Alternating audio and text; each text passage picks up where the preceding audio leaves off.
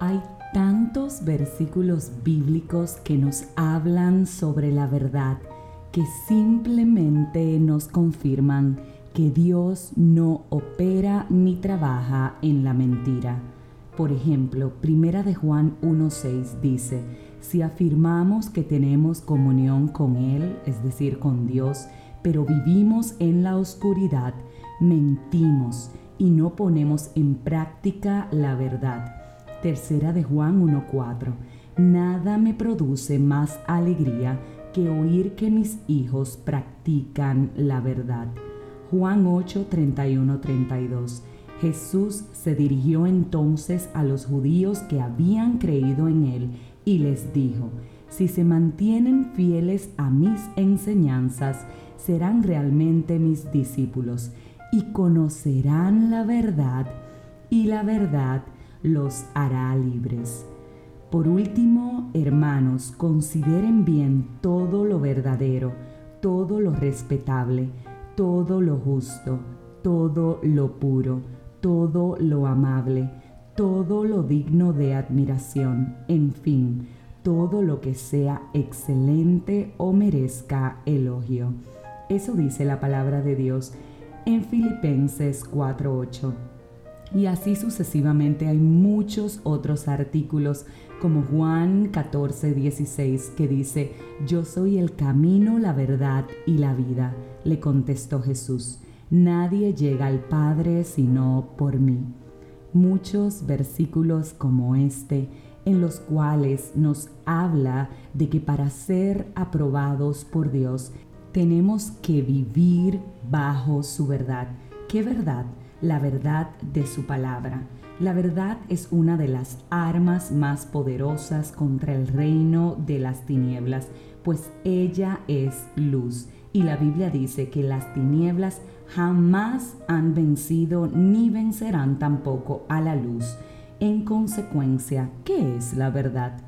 La misma es definida como la adecuación entre una proposición y el estado en que se expresa.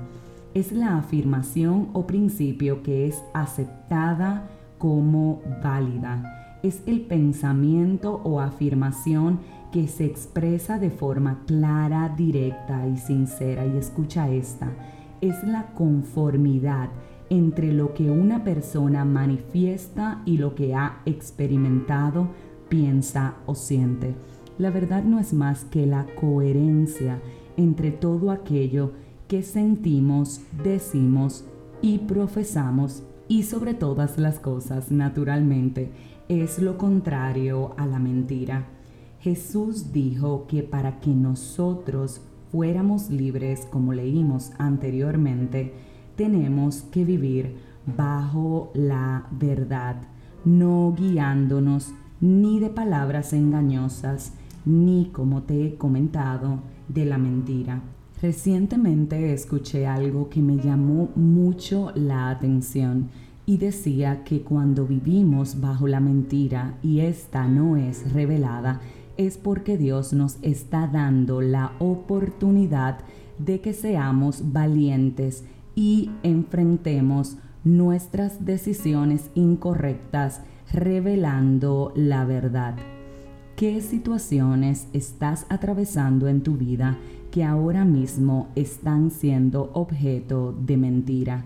Sabes que al final todo sale a la luz y cuando hablamos de que todo sale a la luz es que toda mentira siempre, tarde o temprano, es revelada. Y quizás Dios nos está dando la oportunidad de que con valentía podamos enfrentarla con la verdad.